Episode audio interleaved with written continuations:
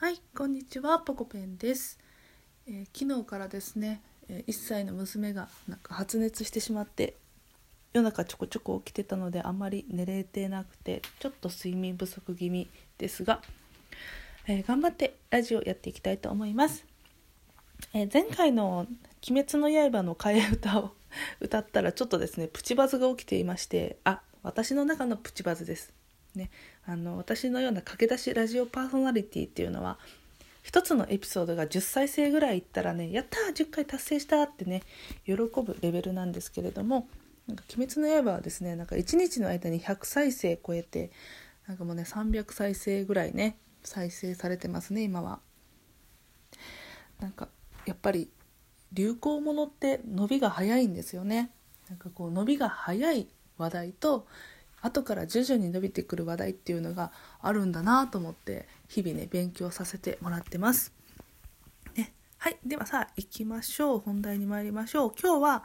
えーちょっと男性に向けてのお話をしたいなと思ってて、えー子育て中のママが幻滅する行動3つというテーマでお話をしたいと思います。えーなんかわからないんだけど奥さんがピリピリしてるとか、え機嫌が悪いんだとか理由が全くわからないんだっていうことありませんか？99.9999999%ぐらいの人が「はいはいはいはい」ってねなんか言いそうですよね。奥さんが機嫌の悪い時って、えー大体の原因は悲しいことに「そうあなたにある」あすいません怖いですね。何？俺に原因があるってふざけんなって感じですよね。あの女性の気持ちって男性からするとわからないと思います。なんで？と思うこともたくさんあると思います。え男性から見ると、えたくさんの謎だらけの女性だと思うので、え男みたいな性格の私ではありますがこれでも一応女ですので女性の気持ちを少しお話ししてみたいなと思います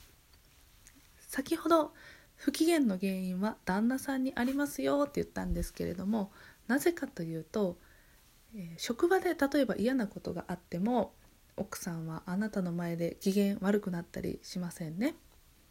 子供がぐずってああしんどい辛いと思ってもパパの前で不機嫌になることはないんですよ。あくまでも旦那さんにイライラしてしまっている時に旦那さんに対して不機嫌になるこういうことになります。で逆を考えてもらったらしっくりくると思います。あなたが奥さんに対して「ああもうムカつくな」って思っている時には奥さんに不機嫌な態度を取るかもしれませんが仕事で嫌なことがあったからといって奥さんに不機嫌な態度を取りますかっていうことなんですよね。まあ多少ブルーになって口数は減るかもしれませんが奥さんに対してはなるべく普通の対応をしようとすると思います。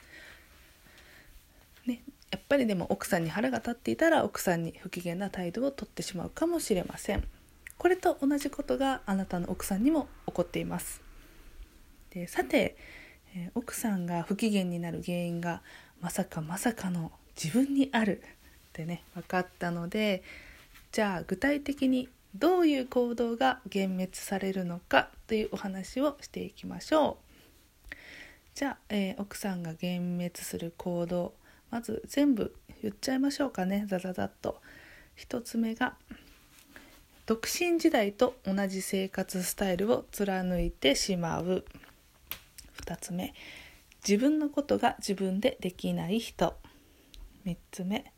子供をよく怒るまたは叩くというこの3つです。じゃあ1つ目から言っていきたいと思います。1つ目が独身時代と同じ生活スタイルを貫いてしまう人っていうことでですね。どうでしょうか、えー例えばスマホでゲームをやっているとか月に1回は飲み会に行ってるとか趣味がやめられないとか昼寝をしちゃうとか。これらはですね、えー自分の生活スタイルをキープしてて若々しくていい感じがするんですけれども独身の男性がやっているようなことばかりなんですよ。でこれを父親になっても続けちゃうと女性からすると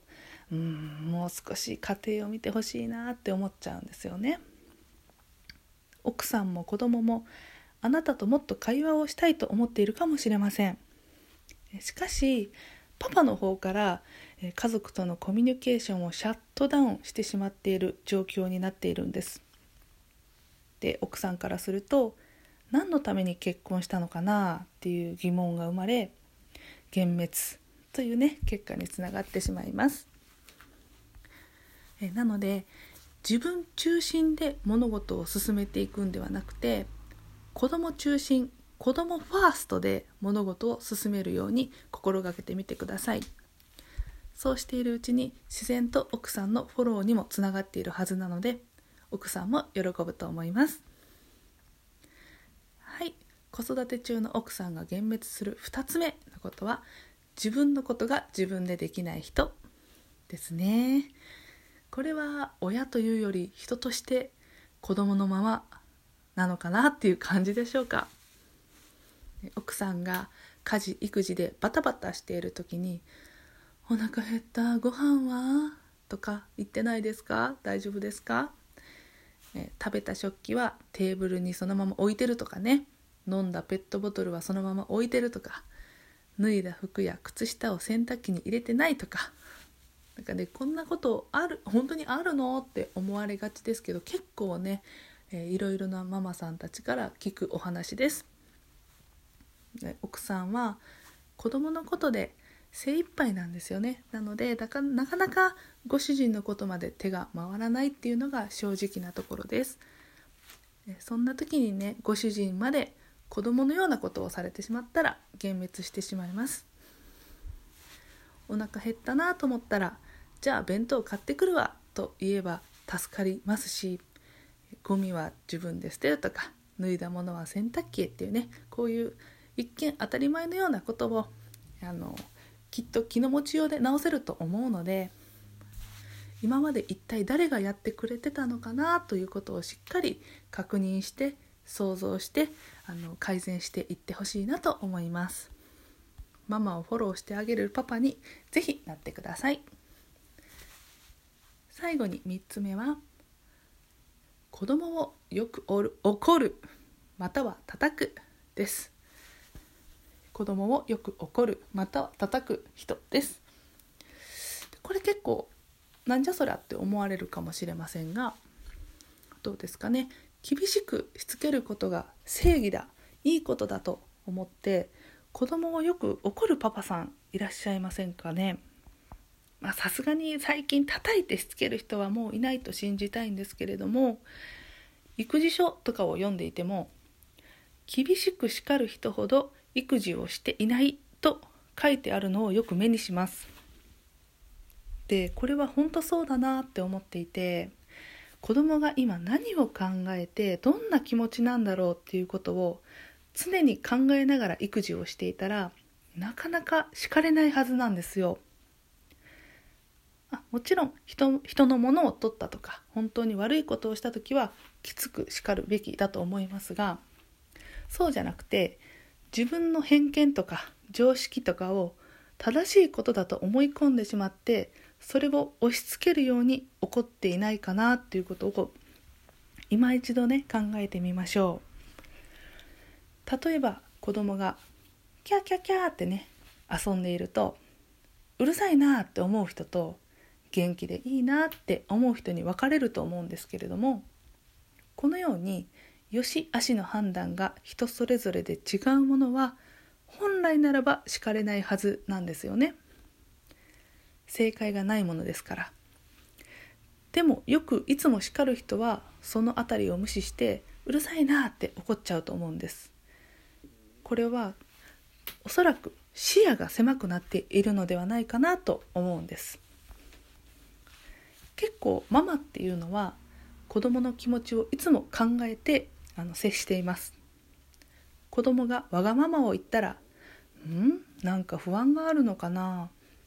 熱が出る前でしんどいのかな?」とか、えー、わがままを言ったから「はい叱りましょう」っていう考え方ではないんですよね。子供がわがままを言ったら叱っておけばいいっていう考え方では少し浅いかなと思われてしまいますはいこんな理由でですねいつも子供を叱るパパは本気で育児をしていないと思われてしまってママに幻滅をされてしまいます。なぜ子供がわがままを言ったのかなぜ言うことを聞かないのかということをですね常に考えながら接してもらってこの「なぜ」っていう思う癖をつけてもらうと叱る回数も減っていくのではないかなと思います。